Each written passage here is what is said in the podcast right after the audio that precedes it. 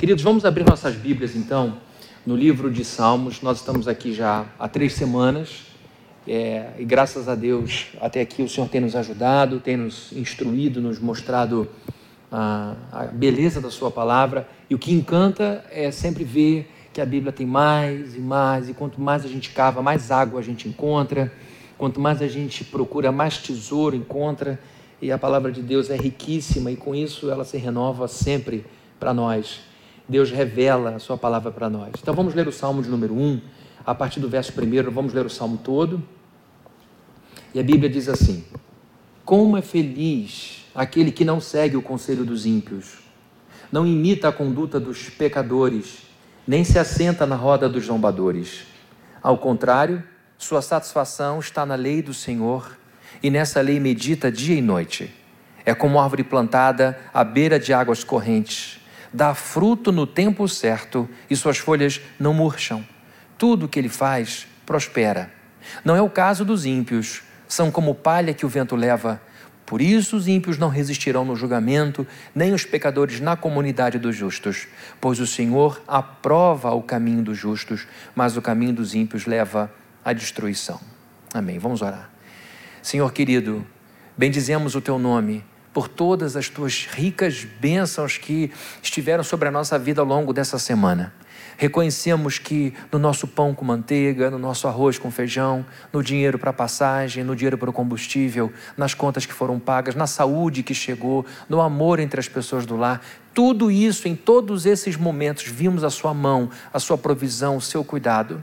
Agora, amado Deus, queremos ver o Seu cuidado na exposição da Sua palavra. Cantamos louvores a Ti que expressam verdades que moram no nosso coração e agora queremos ouvir a Sua voz. Nós nos silenciamos e pedimos ao Senhor que abra a Sua boca e fale com poder sobre a nossa vida, que o Senhor nos mostre toda a beleza da Sua palavra e que saiamos daqui encantados com o Senhor, apaixonados pelo Senhor, totalmente é, rendidos à Sua palavra. E que em nome do Senhor Jesus esse, esse encantamento com a Sua palavra nos leve à vida transformada pela Sua palavra, que é o que interessa a Ti, não apenas bons ouvintes da palavra, mas também bons praticantes da Sua palavra. Em nome de Jesus oramos por nós que estamos aqui e por nossos irmãos, amigos e amigas que estão espalhados pelo Brasil e ao longo, ao redor de todo o mundo nos assistindo nesse momento. Em nome de Jesus. Amém. Amém. Queridos, o Salmo de número 1 é um grande porteiro para o Saltério. Saltério é o grupo de livros do Novo Testamento. Então é um bom porteiro porque quando você passa pelo Salmo 1, você imediatamente encontra o tom de todo o saltério. São 150 salmos, livro que o livro de Salmos foi muito importante para a igreja do Antigo Testamento, é muito importante para os judeus hoje, foi muito importante para os é, cristãos primitivos, porque os cultos, logo no início, é, liderados pelos apóstolos e pelos pastores que os apóstolos é, escolhiam, cantavam os salmos em suas reuniões. Eles cantavam esses salmos como um momento de louvor e adoração. E o livro de Salmos continua sendo maravilhoso para nós nos dias de hoje. E logo no Salmo 1, nesse porteiro do saltério, a gente encontra o salmista apontando em duas direções. Primeiro, ele aponta, ele sinaliza para aquela pessoa, aponta para aquela pessoa que tem comunhão com Deus e Sua palavra. Não tem como a gente ter comunhão com Deus sem a palavra. Isso é uma religiosidade muito superficial. Isso é para quem está começando a caminhada com Jesus e não entendeu ainda o cerne da vida com Deus. Mas a gente encontra o salmista dizendo que uma vida segue em direção a Deus e a Sua palavra e também aponta para outra direção oposta, para aquela vida que está longe de Deus e longe da Sua palavra. E a gente tem visto como esse salmo número um é profundo, como ele norteia todos demais. E qual é o tema do salmo número um? Felicidade que é um dos assuntos mais pesquisados, mais é, falados nos dias de hoje. Nós encontramos muita gente boa e muita gente ruim também, sem conteúdo, tentando mostrar para a gente o caminho da verdadeira felicidade. Felicidade é um assunto que interessa a Deus, ou seja, é um assunto que está no livro de Salmos, que foi escrito num período enorme da história, começa a ser escrito aí, começa a ser composto com Davi num período aí histórico de mil anos antes de Cristo e foi por 700 anos sendo construído.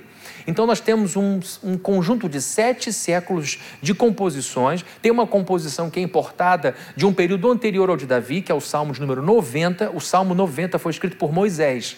Então nós temos um intruso, por assim dizer, nesse período, mas é um livro que trata da felicidade muito antes dos gurus da felicidade dos dias de hoje tratarem do assunto. E o que nos interessa é a felicidade que Deus concede a nós, não uma felicidade é, meramente humana meramente mundana. O que nós queremos é uma felicidade segundo a Bíblia diz, porque nos interessa andar em comunhão com Deus e nos interessa buscar a Deus de tal maneira que alcancemos essa felicidade. Para a gente ter essa felicidade, a gente precisa se empenhar. De duas formas: evitando o conselho de gente ímpia, evitando a convivência com pessoa ímpia. Você que está me ouvindo pela primeira vez deve estar pensando: o que é pessoa ímpia? É a pessoa que está fora da igreja? É a pessoa que não tem religião. Você vai ver que a descrição que a Bíblia faz da pessoa ímpia está para além desses nossos conceitos evangelicais de impiedade. Para muitas pessoas, ser ímpio não está na igreja evangélica, desconsiderando os cristãos de outras tradições desconsiderando inclusive pessoas que não têm nem religião, porque o sujeito ele pode ser correto, o oposto de ímpio, não ter religião, ser um ateu moralmente correto. Então a impiedade está para além do nome evangélico ou da religião evangélica. A impiedade está num estilo de vida corrompido, eticamente falando, oposto ao caminho de Deus. Então, se você quiser saber o que é uma pessoa ímpia, ouça a primeira parte do sermão que está aí no YouTube, você pode encontrar. É só voltar até três domingos atrás. E além da gente se é, afastar de pessoas assim, a gente tem que se envolver, não é só uma questão negativa de deixar de andar com pessoas ímpias ou pensar no que elas pensam, mas é uma questão da gente se empenhar na busca, no conhecimento do Deus revelado na Escritura.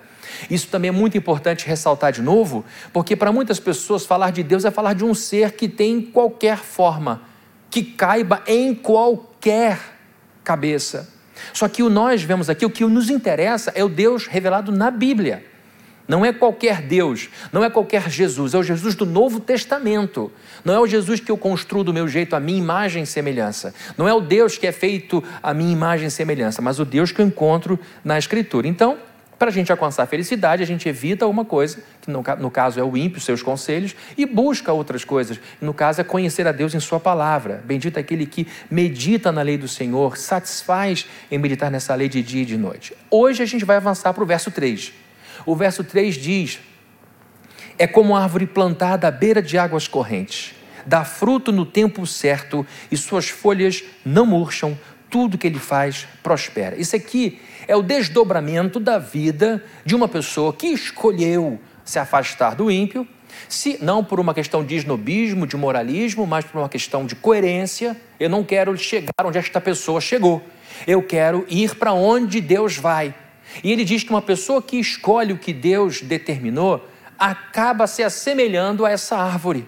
E o esforço didático do salmista é incrível, porque de maneira muito simples ele faz a gente entender o conceito da, da sua ética, do seu ensinamento. Uma, uma coisa muito difícil na, no ensino de filosofia, no ensino da, da, da psicologia, no ensino da teologia, é que são matérias subjetivas são matérias humanas, então a gente fica com dificuldade de encontrar é, elementos que possam nos fazer é, clarear para o aluno o que a gente quer dizer. Na engenharia você fala de concreto, você sabe o que é concreto, você fala de ferro, sabe o que é ferro.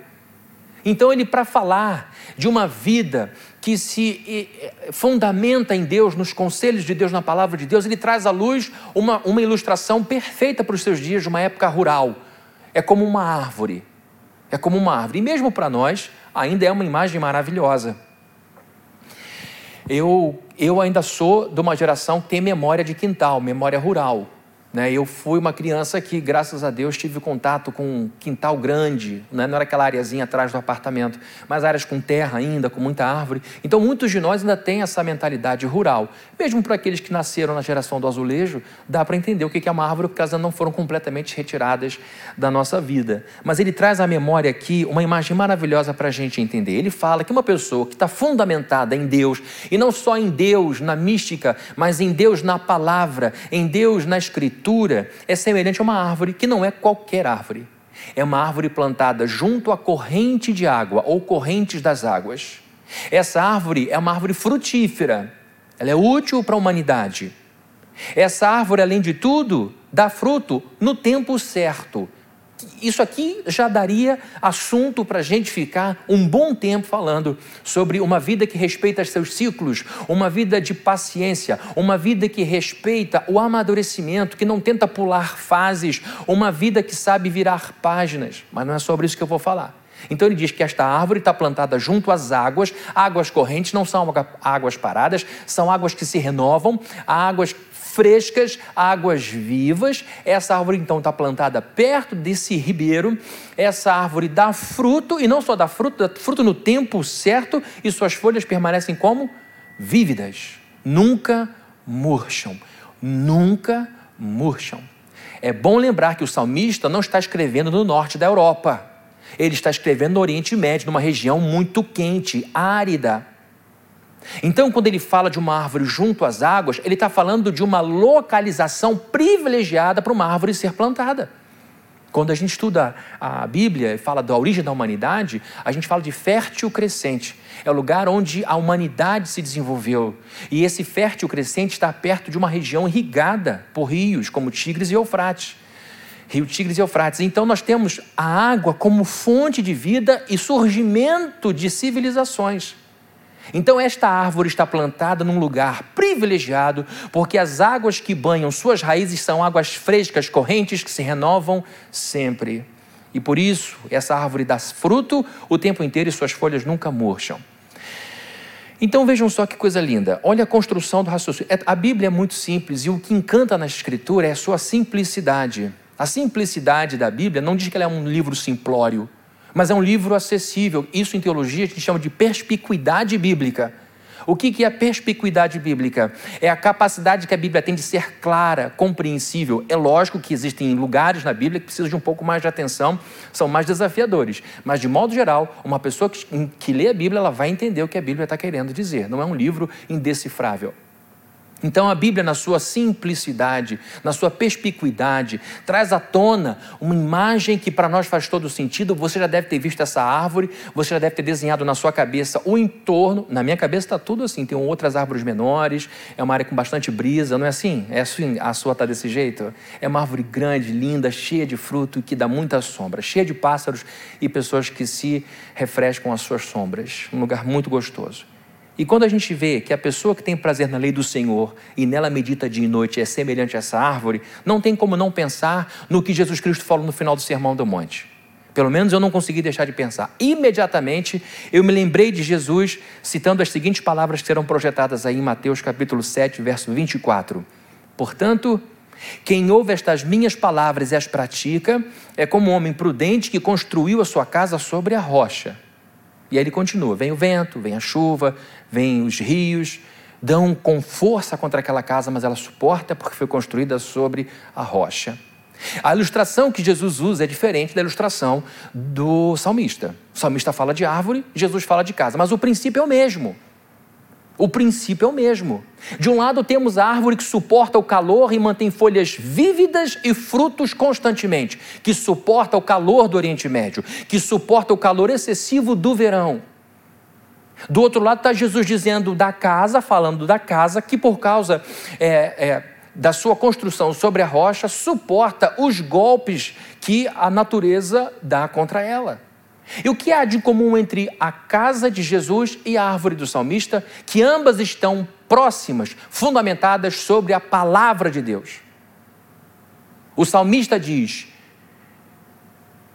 que aquele que medita na palavra, na instrução, na Torá, é como a árvore. Jesus falou que quem fundamenta a vida sobre o que ele fala, sobre a palavra dele, que é a mesma coisa, também suporta as agressões da vida. Casa construída sobre a rocha é a pessoa que ouve o que Jesus diz, analisa, percebe que tem fundamento e diz: a partir de agora, minhas escolhas de vida se fundamentarão nos ensinos de Jesus de Nazaré. E a pessoa vai viver com aquilo. E virão os ventos, como pandemia, como doença na sua família, como desemprego, como um filho é, e uma filha que tem um desafio aqui e ali, e você vai suportando aquilo e vai percebendo que a sua folha continua verde, que a sua casa continua firme. Por quê? Porque você fundamentou suas decisões sobre a palavra de Deus, ouviu os conselhos de Deus, se afastou de gente ímpia e resolveu viver pautado, fundamentado na palavra de Jesus ou de Deus. É isso que tanto o salmista quanto Jesus estão dizendo que a vida de uma pessoa está bem estruturada quando ela lida com seriedade com aquilo que sai da boca de Deus. E Jesus é Deus. É isso que eles estão falando. Então não tive como deixar de pensar em Jesus Cristo. E o salmista e Jesus então se juntam dizendo que quando um crente ouve a Deus, ou Deus no Antigo Testamento, ou Cristo no Novo, que é Deus também, ele, ela suportam as erosões da vida sem desmontar. É lógico que a gente vai ter uma trinca aqui e ali, é lógico que a gente vai ter uma ruga aqui e ali, mas é trabalho de Jesus Cristo, como diz o apóstolo Paulo, nos preparar para nos apresentar a Deus sem essas rugas, como noiva linda. A noiva perfeita que será apresentada a Deus, a igreja perfeita que será apresentada a Deus, aperfeiçoada, será uma obra do Espírito Santo. Mas nós chegaremos lá vivos, chegaremos lá estruturados, chegaremos lá de pé, porque pautamos a nossa breve vida sobre as palavras de Deus. Estou falando isso, queridos, porque uma das maiores batalhas dos reformadores Sejam os reformadores do século XVI, sejam os anteriores, como John Wycliffe e John Hus e outros mais, sempre foi uma batalha pela palavra de Deus. Eles sempre bateram na igreja quando a igreja tirava a Bíblia da mão dos crentes, com o desejo de manipulá-los. Calvino dizia, e é que eu falo com todo carinho e respeito aos meus queridos amigos católicos, que os, que os papas tiravam a Bíblia da mão do crente de maneira cruel semelhante a um general que tira a espada da mão do guerreiro na hora da guerra. Era isso que Calvino dizia. Quando, ao invés da Bíblia, a igreja apresentava uma homilia, um texto pronto editado. Então, para nós, protestantes, Bíblia está no centro de tudo. E faz uma mega diferença você olhar para uma pessoa que lê a Bíblia ao longo da vida e uma pessoa cristã que não lê a Bíblia. Porque tem. Vai chegar no céu? Vai chegar no céu é salvo, é salvo, mas vai chegar lá com uma vida empobrecida, tendo derramado muita lágrima desnecessária, vivido muito drama sem necessidade. É uma diferença brutal olhar para uma pessoa que lê, que lê regularmente a Bíblia, que medita na Bíblia regularmente, e uma pessoa que não faz muito mais autonomia, muito mais segurança. E vejam só o que eu estou dizendo aqui que há de semelhante entre Jesus Cristo e a, a passagem do salmista é que a, a gente não apenas suporta os golpes da vida, a gente prospera. O salmista diz que tudo que ele faz prospera.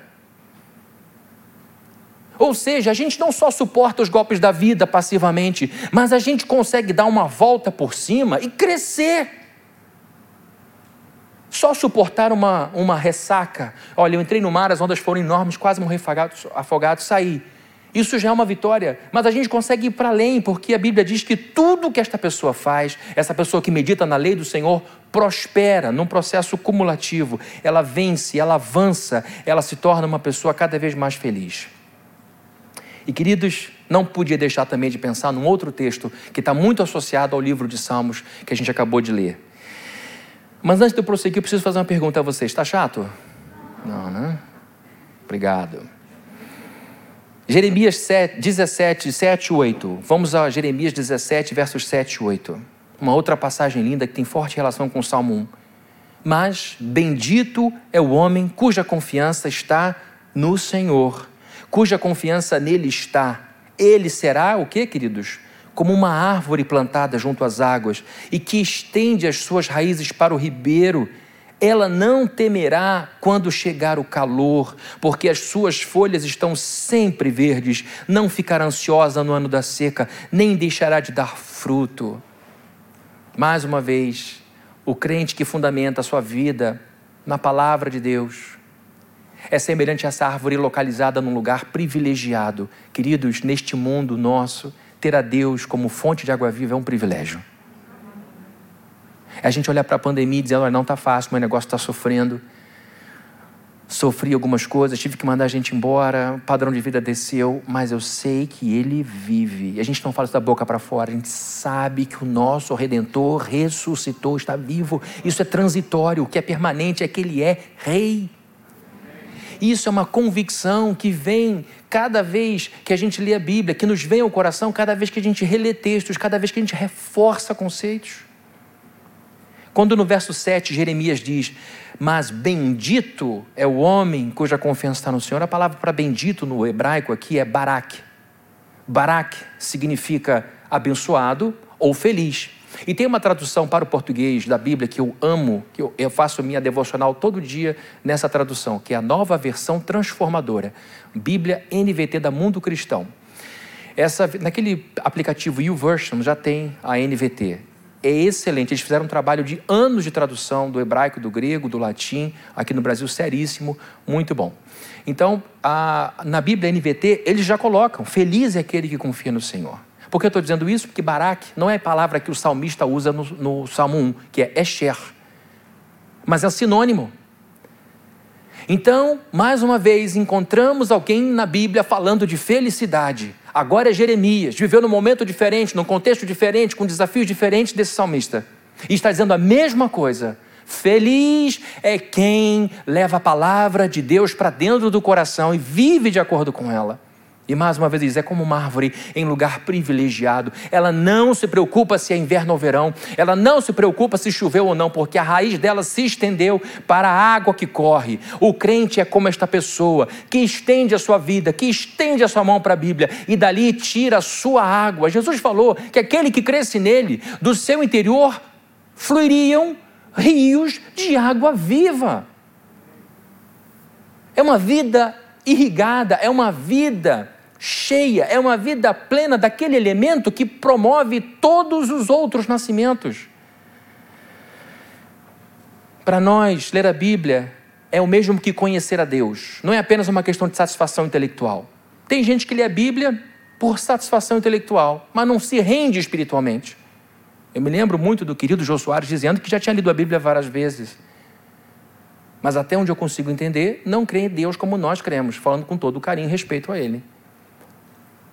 Ler a Bíblia para nós não é apenas uma satisfação intelectual, não é apenas lidar com um livro antigo e respeitado. Para nós, ler a Bíblia é conhecer o autor da Bíblia, é conhecer o, gestor das informações da Bíblia. O nosso objetivo não é só conhecer as histórias da Bíblia, é conhecer como Deus conduziu a história das pessoas que estão na Bíblia. E isso vai fazendo toda a diferença no nosso coração. O objetivo nosso da meditação na Escritura é de conhecer a Deus com precisão e profundidade. Precisão e profundidade. Precisa. É muito bom quando você conhece alguém e alguma coisa estranha acontece e você diz, mas eu conheço fulano. Eu, eu primeiro preciso entender um pouco a, o que aconteceu à luz de quem ele é. É a mesma coisa, quanto mais você conhece a Deus, mais segurança você tem. Lembra do episódio que Jesus está no barco dormindo, vem a tempestade, os discípulos ficam desesperados, Pedro vai lá, dá uma atenção em Jesus Cristo. Jesus vai, repreende o mar, repreende o vento, chama a atenção dos apóstolos. Como é que vocês não têm fé? Vocês acabaram de ver o que eu fiz. E ele vai dormir. E os discípulos, todos no bolinho do canto, fazem aquela pergunta: Quem é este que até o mar e o vento lhe obedecem? A pergunta revela desconhecimento. Quem é esse? Eles não sabiam que Jesus Cristo era poderoso o suficiente para fazer o que tinha feito. Ou seja, o pouco conhecimento que tinham de Cristo, apesar de muito comparado ao nosso, ainda fazia deles pessoas sujeitas ao pânico. O nosso medo vai embora quando a gente conhece mais a Cristo, depois eles vão vendo do que Jesus era capaz, do que Jesus era capaz, e a fé vai aumentando. Ou seja, desconsiderar o estudo bíblico é o caminho certo para o pânico, para o susto, para o desespero. Conhecer a Deus é conhecer quem Deus é através da revelação do seu nome. Quando a gente lê a Bíblia no Novo Testamento, ou, perdão, quando a gente lê a Bíblia na língua portuguesa, sobretudo no Antigo Testamento, a gente perde um pouco porque não percebe ali no, nos textos as palavras hebraicas que são usadas. Lógico, senão a gente não entenderia. Mas é muito rico quando a gente vai lendo a Bíblia e vai vendo o texto original, porque ali o texto original apresenta os vocábulos que têm um sentido, que têm um objetivo, que apontam numa direção. Houve um grande teólogo que morreu há pouco tempo chamado R.C. Sproul. ele dizia que um bom teólogo sabe escolher bem cada palavra. Cada palavra tem um sentido. E isso é muito importante para a gente nesse momento. Vamos lá, vamos falar de nomes e o que esses nomes trazem à nossa cabeça. Eu vou pedir ajuda de vocês aqui hoje, tá bom? Ah, não me escolhe não, é só não fazer contato visual comigo. Quem não quiser ser chamado, olha para baixo. Olha para baixo. Eu vou chamar, para dançar aqui em cima. O que vem à cabeça de vocês quando a gente fala Martin Luther King? Vanusa olhou para mim, ela quer. Martin Luther King, o que, que vem à sua cabeça? Fé. Fé. Quem mais quer dar uma para Martin Luther King?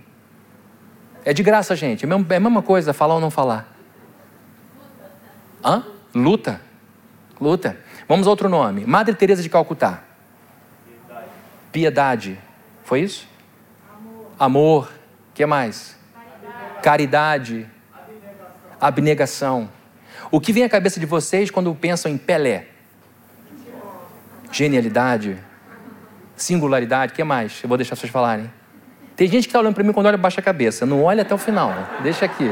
Você vai me confundir. Eu olho para você faz assim. Eu me lembro que eu estava pregando numa conferência. Duas, duas, duas situações distintas. Uma era uma senhora que estava se esforçando para gostar do que eu estava fazendo. Que ela falando, ela batia no rosto para acordar. Ela fez assim, ó. falei, nossa, está muito ruim. Ela está se esbufeteando para me ouvir. E estava ruim mesmo.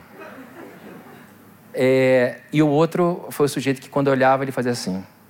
Ele cai no sono quando eu falo. Era, era nervoso. Pelé, quem mais? Pelé. Sem briga. Hã? Pelé, Pelé. Tá bom. Fala mais. Ayrton Senna. Essa é para o Marquinhos. Hã? Hã? Melhor. Hã? Perfeição. Patriota. É, foi um ídolo porque ele, ele não tinha vergonha do Brasil numa época que o Brasil era, era muito pior do que é hoje. Né? Ele projetou o Brasil do jeito que ele era, tinha orgulho de carregar aquela bandeira toda vez que ganhava. Então vejam só, queridos, estas pessoas associaram seus nomes à sua reputação. Essas pessoas deram os seus nomes mais do que um vocábulo, deram um sentido. De maneira que quando a gente fala o nome dessas pessoas, o que elas fizeram, quem elas foram, ou são, no caso do Pelé, a gente, a gente imagina toda a obra, imagina tudo que ela faz, tudo que ela representa. E no caso, os nomes que eu citei evocam coisas muito positivas. Nossos nomes são nosso grande patrimônio, nossos nomes têm reputação, e o mesmo ocorre com Deus. Deus também tem nomes, por assim dizer. É uma coisa difícil entender porque, ao mesmo tempo que Deus é o, é o, é o, é o que não se pode ser conhecido, e o que temos de conhecimento de Deus é porque Ele revelou a nós. Embora nós não tenhamos um conhecimento pleno, total de Deus, temos um conhecimento verdadeiro e confiável através da Escritura, mas nós nunca conheceremos a Deus em sua plenitude. Nunca. Porque se Deus coubesse de Gênesis a Apocalipse, Ele não seria o Deus infinito. É o Deus que cabe nesse livro. Mas o que a gente sabe dele através da Bíblia é seguro e verdadeiro. E como ele vai se revelando na Escritura, isso se dá através de alguns nomes que os autores iam pelo Espírito Santo discernindo e colocando. Vamos ver, por exemplo, o Salmo de número 1, verso 2. Ao contrário, sua satisfação está na lei do Senhor. A palavra para Senhor aqui é Iavé. Iavé. E nessa lei, nessa Torá, nessa instrução, medita dia e noite. Iavé sempre foi o nome mais distintivo de Deus, o que mais o separa de todos os outros seres desse universo. Foi o nome que, por medo, os judeus nem ousavam falar. Era muito comum, por causa de Levítico capítulo 24, verso 16, que quando um, um judeu estivesse lendo o Antigo Testamento e se deparasse com Iavé, ele trocasse esse termo Iavé por Adonai, ou por Elohim, Elohim, porque ele tinha medo de pronunciar o nome de Deus em vão, porque havia uma promessa de morte e destruição para aquele que pronunciasse o nome de Deus de maneira vulgar. Então, este nome Yahvé é o nome supremo de Deus. É é o nome que evoca a figura de Deus e Yahvé só é aplicado a Deus, Elohim a outros deuses também. Mas quando a gente fala de Iavé ou Jeová, ou Jeová, você olha para ele como sendo o único que é digno de carregar este título. Existem outros nomes para Deus na Bíblia. O menor de todos é El, é Ele. El, Deus. Temos também Elohim, como eu falei, o seu singular, Elohim é plural e Eloá é singular. Temos Elion, Adonai, como já vimos, e Shaddai, às vezes El Shaddai. Os nomes de Deus se relacionam ao caráter dele, e não só ao caráter, aos atributos morais, mas aos atributos de poder e também de eternidade. Os nomes no hebraico, então, nos fazem pensar nessas ideias de quem Deus é no seu caráter e do que ele é capaz de fazer com o seu poder e qual é a extensão do seu tamanho e da sua altura. E aí eu peço que você acompanhe comigo uma outra leitura que vai estar intimamente relacionada ao Salmo de número 1, que vai ser projetado aqui o texto de Êxodo capítulo 3, versos 13 e 14. É uma passagem que Moisés está resistindo, está lutando por, com Deus por conta da missão que está para receber do Senhor, que é liderar o seu povo rumo a Canaã. Mas antes de liderar, ele tinha que tirar o povo do Egito, das mãos de um homem poderosíssimo como Faraó. Moisés perguntou, verso 13: Quando eu chegar diante dos israelitas, os irmãos dele, e lhes disser: O Deus dos seus antepassados me enviou a vocês, e eles me perguntarem qual é o nome dele, que lhes direi? Vale lembrar que Moisés está separado dessa gente por quantos anos? Quem lembra? 40 anos que ele está longe da turma. Aí chega um forasteiro, dizendo que tinha uma missão. Ele diz: Como é que eu vou chegar para as pessoas que eu abandonei? Porque ele tinha assassinado um sujeito lá, egípcio, e fugiu e vivia no deserto agora. Quando as pessoas me perguntarem, tá bom, essa é a sua missão, a gente realmente está sofrendo aqui, mas qual é o nome desse Deus dos nossos antepassados? Qual é o nome? Qual é o seu nome, Senhor? Olha só, Deus está se referindo a um homem que já cria em Deus. Moisés era um crente. Moisés conhecia as histórias dos seus patriarcas, Abraão, Isaac e Jacó. Ele conhecia a história da sua. o porquê que o povo estava no Egito. Ele sabia de José, o grande, o grande filho de Jacó, que salvou toda a família. E agora ele faz uma pergunta: Senhor, eles me perguntarão qual é o nome dele, que lhes direi? Como eu te apresento? Verso 14. Disse Deus a Moisés: Eu sou o que sou. É isto que você dirá aos israelitas: Eu sou, me enviou a vocês. Aí você pensa: Meu Deus, que nome maluco é esse? Eu sou. Eu também sou, ele também é, todo mundo é alguma coisa? Alguém? A palavra, o termo hebraico é raya. Quando Deus diz eu sou, no hebraico está raya. Raya significa ser tornar-se, vir a ser. Ou seja, se refere ao presente e ao futuro. A ideia de Raá, quando ele diz eu sou o que sou, também pode ser interpretado como eu serei o que serei, ou serei o que eu sou hoje. A ideia aqui de Raiá, que ele está dizendo, olha, presente-me como Raiá, como eu sou, é de imutabilidade. Eu sou agora e eu serei amanhã também, como eu fui ontem. Diga àquele povo que aquele que te envia se chama o imutável, o inalterável, o que não muda jamais. Nós vamos chegar num ponto. Raiá aponta para a inalterabilidade de Deus. Não, é, não, é, não significa que Deus não tenha ora sente compaixão, ora sente justiça. Não, Deus, de fato, o humor de Deus varia. A Bíblia diz que a gente não pode entristecer o Espírito Santo. Se a gente não pode entristecer, a gente pode alegrar. Ou seja, o humor de Deus se altera. Quando Deus vê uma criança em apuros por covardia sendo oprimida, o coração de Deus se enche de ira. Quando Deus vê que a gente cuida de uma criança abandonada e dá a ela apoio, o coração de Deus se alegra. O que é que não muda em Deus? O que não muda em Deus é a sua condição de Deus. Eu nasci em 1973 a partir de um evento e aqui eu estou. Eu tenho um ponto de início e eu fui de bebezinho e cheguei ao, à minha idade agora. Aniversário meu é semana que vem, tá bom, querido? Só para vocês saberem disso. Era aí que eu queria chegar. Deus abençoe vocês. Até semana que vem. Dia 27. Para que, que eu fiz essa brincadeira? Eu me perdi agora. Deus puniu. Deus não tem data de nascimento e em Deus não há evolução. Deus é perfeição por toda a eternidade. Nunca houve um dia em que alguma coisa criou Deus, porque isso seria maior do que Deus. Nem Deus se criou, porque isso é impossível. Deus sempre foi autoexistente, não autocriado. É uma coisa que extrapola os nossos mais profundos pensamentos, porque não há nada igual a Ele. Por isso que ele diz que Ele é o Santo, o outro. Então ele diz a Moisés o seguinte: Eu sou, mandou você, raiar, eu sou, eu serei, eu sou do jeito que sou, eu fui, eu sou e eu serei. Você vai ver qual a implicação disso para um homem que tem uma missão como Moisés. Raiá aponta para a inalterabilidade de Deus, a eternidade de Deus, diferentemente do faraó que se dizia Deus, que era enterrado com a sua família toda dentro da pirâmide às vezes. Um faraó sucedia outro, eram deuses que morriam. E agora ele se apresentaria não só ao povo de Israel, mas ao próprio faraó, em nome daquele que não muda, daquele que é sempre, diferentemente daquele faraó que estava. O Pentateuco associa Raiá com Iavé, é aí que eu quero chegar. Vai ter prova, tá, gente? Daqui a pouquinho. Raiá é associado a Iavé. E a imutabilidade que Yahvé aponta quando fala, quando o crente diz Yehová, ela está falando de inalterabilidade, mas não inalterabilidade de Deus no que diz respeito aos seus atributos eternos. Deus é Deus e nunca vai deixar de ser Deus. A imutabilidade para a qual Yahvé aponta é a imutabilidade da sua moralidade dos seus atributos morais. Deus falou hoje e não vai mudar amanhã.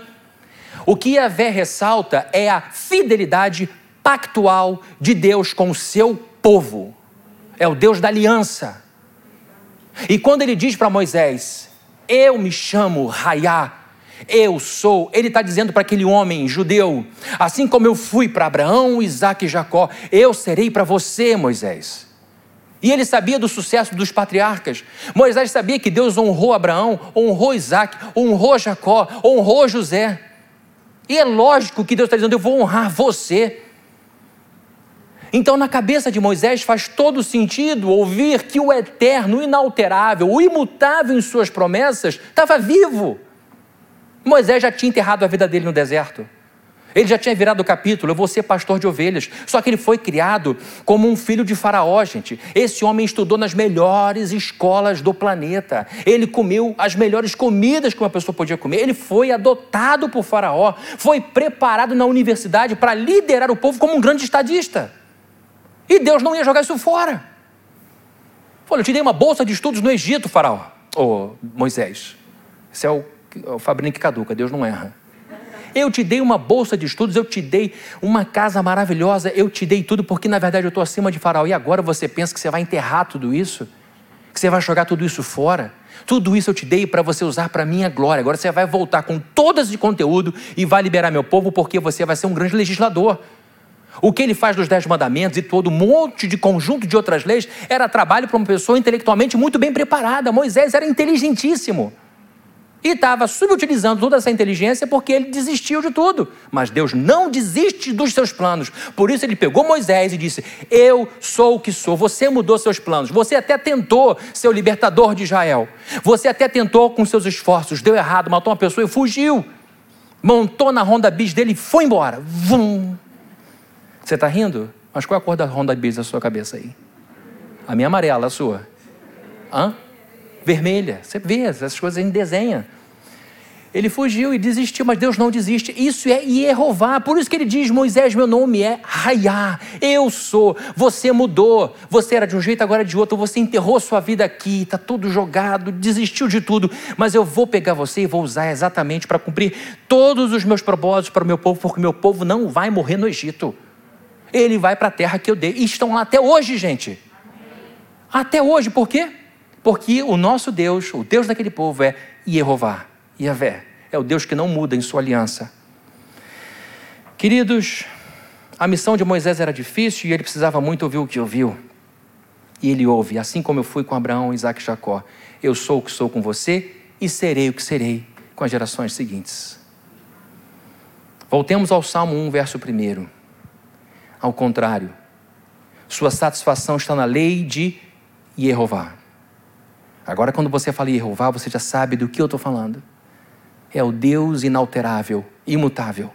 E nessa lei medita dia e noite. É como árvore plantada à beira das águas correntes.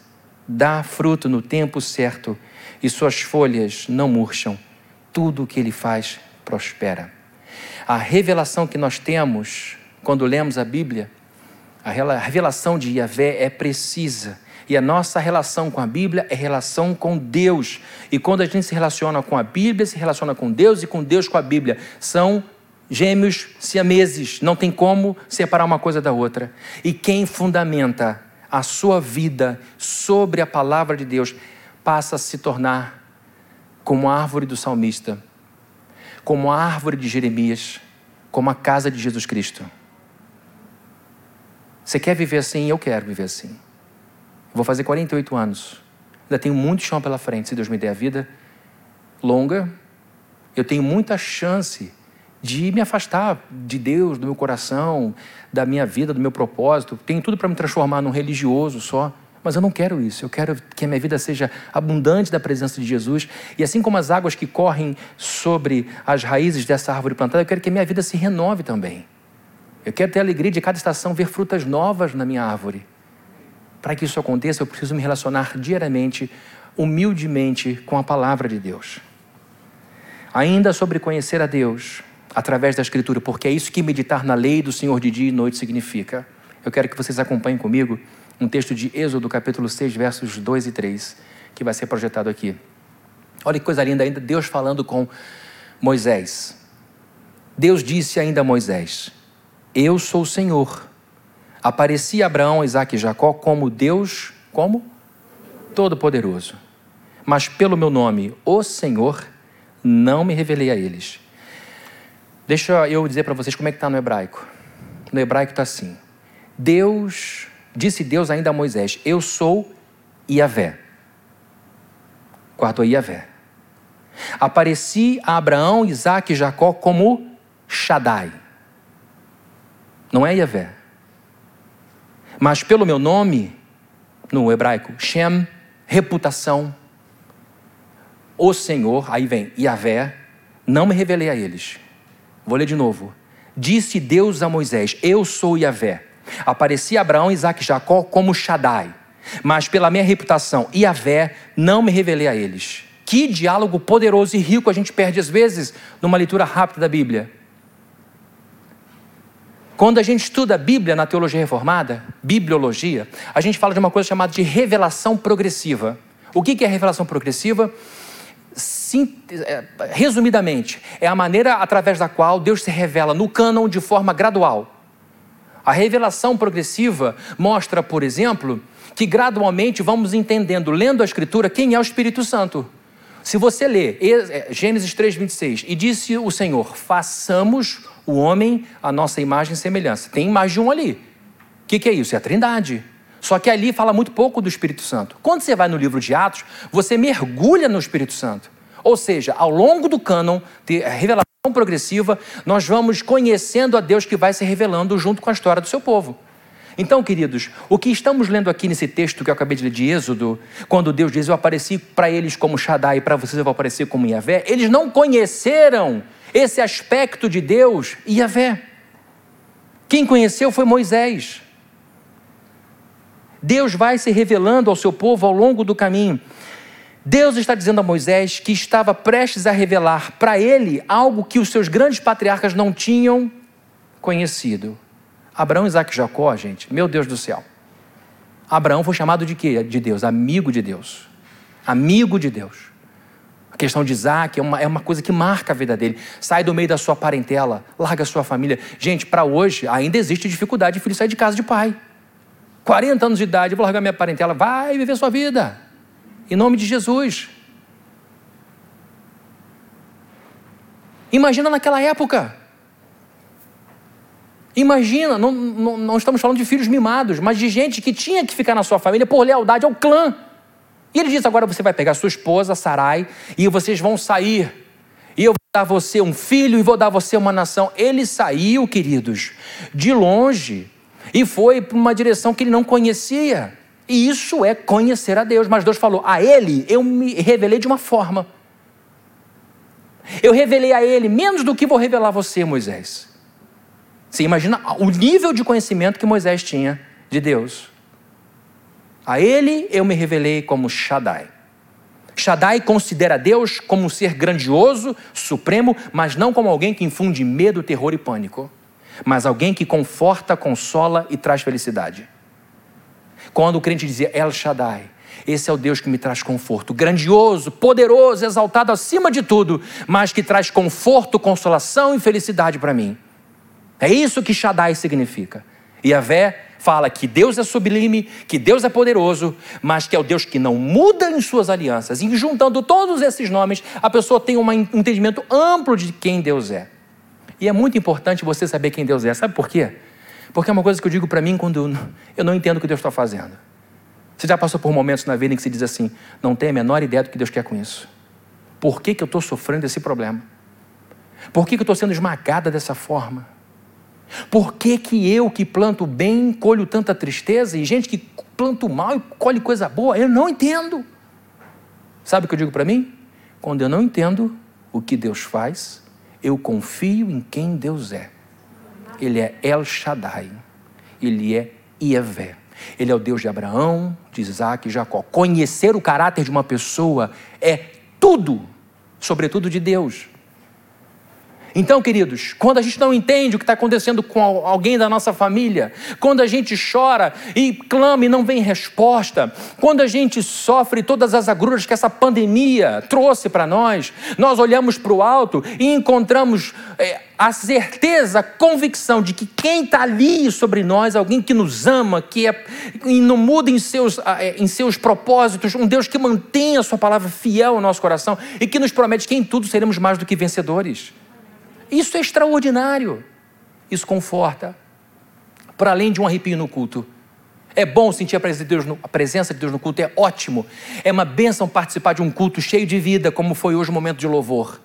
Mas é muito bom quando isso se estica, isso se prolonga por toda a nossa vida e a gente continua caminhando, mesmo que um pelinho nosso não se arrepie. Porque nossa fé não se fundamenta no que a gente sente, se fundamenta em quem a gente sabe, no que a gente sabe a respeito de Deus.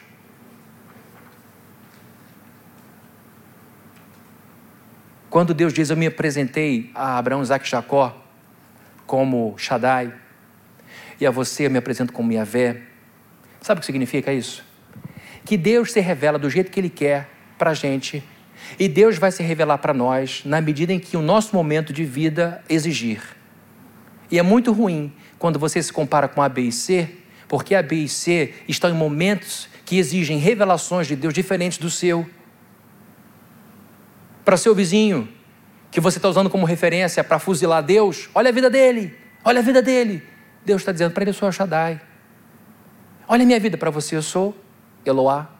Para você eu sou Adonai nesse momento. Serei Shaddai em outro momento. O que eu quero dizer é que Deus não vai se render ao nosso fuzilamento. Deus não vai se render às nossas ameaças. Ele continuará sendo Deus e revelará para nós o que ele bem entender.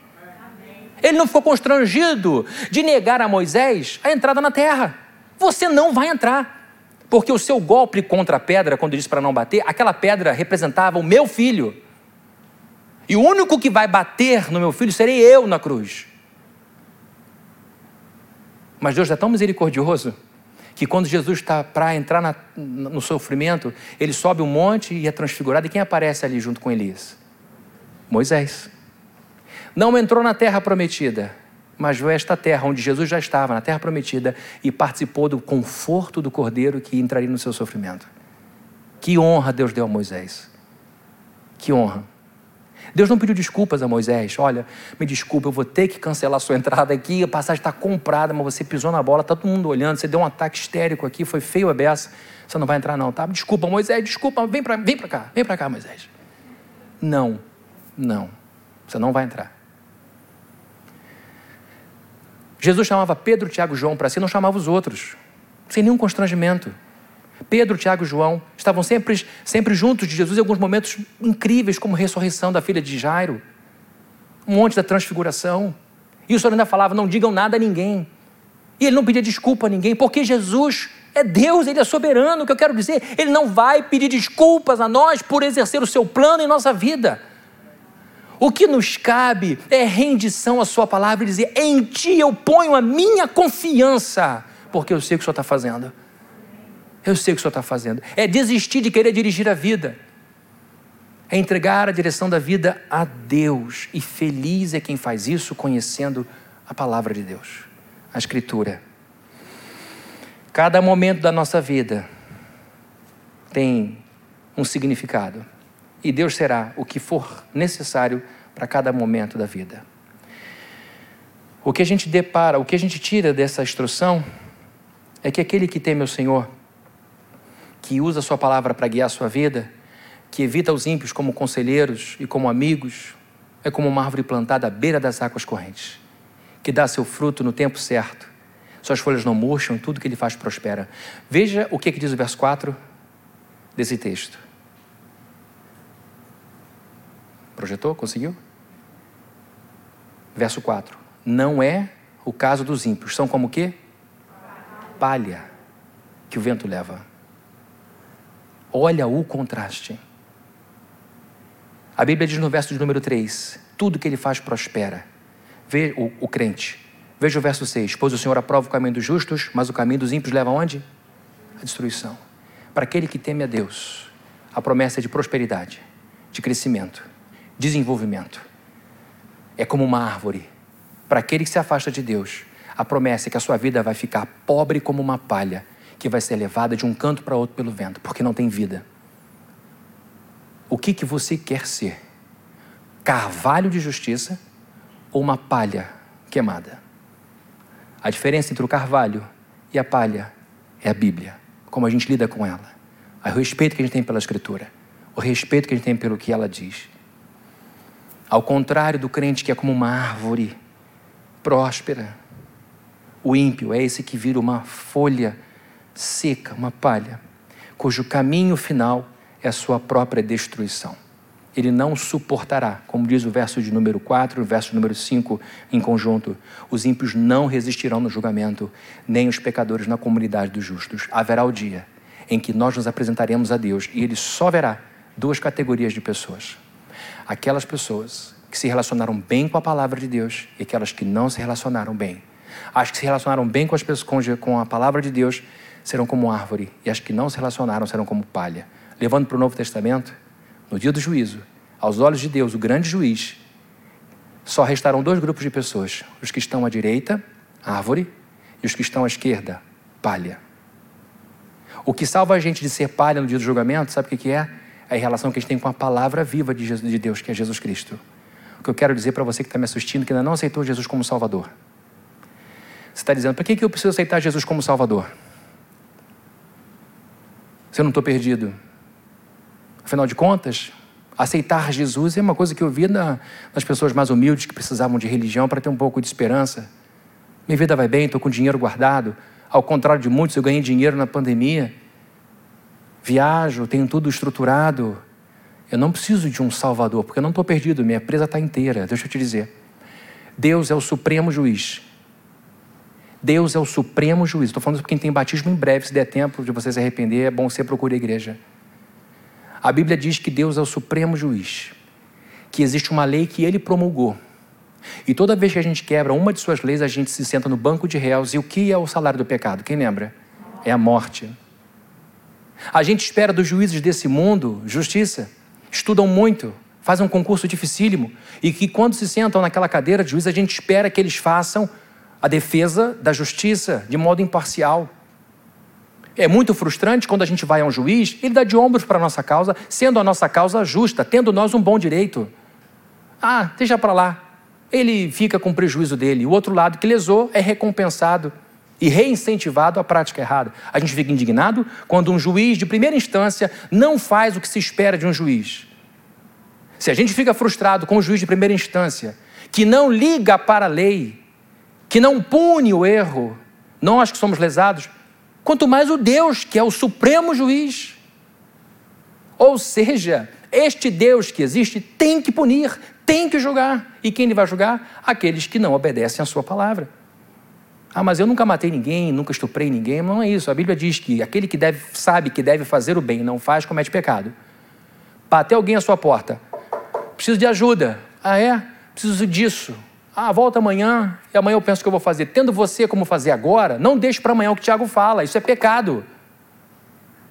Faz logo. Aí já errou. Qual é o maior mandamento? Quem lembra? Estou acabando, queridos, a introdução. Qual é o maior mandamento? Amarás a Deus acima de todas as coisas. Você consegue amar a Deus acima de todas as coisas o tempo inteiro? Não. Nem eu. Talvez num momento ou outro, mas não a vida inteira. Toda vez que você peca, eu peco, a gente ama a Deus menos do que a nós. Quem comete o pior do pe... quem é, não obedece o maior dos mandamentos, comete o pior dos pecados, como dizia Lutero. Quem não obedece ao maior mandamento, comete o pior pecado. Ou seja, todos nós estamos debaixo da ira de Deus. E a gente precisa sair desse lugar de juízo, de punição. Ele é o juiz, ele tem a lei, ele vai cumprir, ele vai punir, vai matar. Mas ao invés de fazer isso com a humanidade, ele escolheu uma pessoa para fazer, que é Jesus Cristo. Jesus entra na história para absorver o impacto da ira de Deus sobre os pecados que a gente cometeu. Ou seja, seu dinheiro, sua conta, isso nada vai servir para colocar como virtude sua.